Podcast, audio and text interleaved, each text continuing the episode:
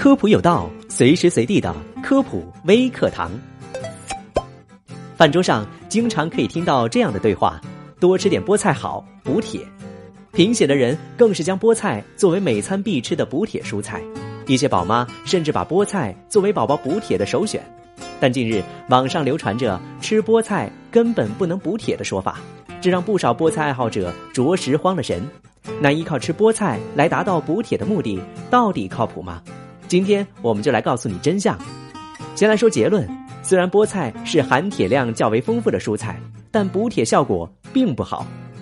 菠菜确实是含铁量较多的蔬菜之一，每一百克菠菜的含铁量为二点九毫克，极为接近瘦猪肉的含铁量。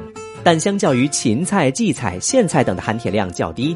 最关键的在于，菠菜、芹菜等叶类蔬菜当中的铁主要是非血红素铁。其吸收率容易受草酸、植酸等膳食因素的影响，吸收率一般在百分之十以下。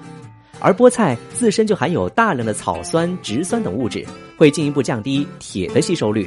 所以，想要依靠吃菠菜补铁，显然是不可取的。虽然菠菜不能补铁，但其营养价值还是比较高的。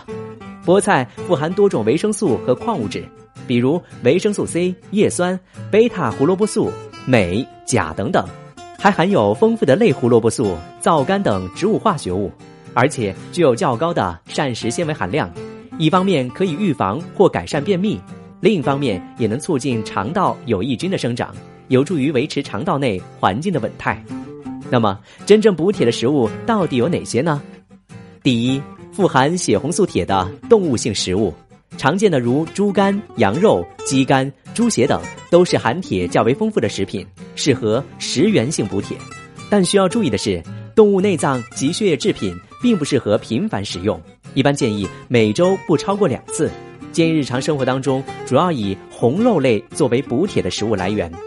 第二，一些软体贝类等水产品。在水产品当中，海参、蚌肉、蛤蜊、鲜扇贝、海蛎肉、鲅鱼等含铁量丰富，蛋白质含量较高，而且优质，也是日常补铁的良好选择。第三，富含维生素 C 的食物，新鲜的蔬菜和水果当中大多富含维生素 C，而维生素 C 有助于提高非血红素铁的吸收率。好的，以上就是本期科普有道的全部内容，感谢您的收听。想要第一时间获取更多科普资讯，欢迎订阅专辑。我们下期节目再见。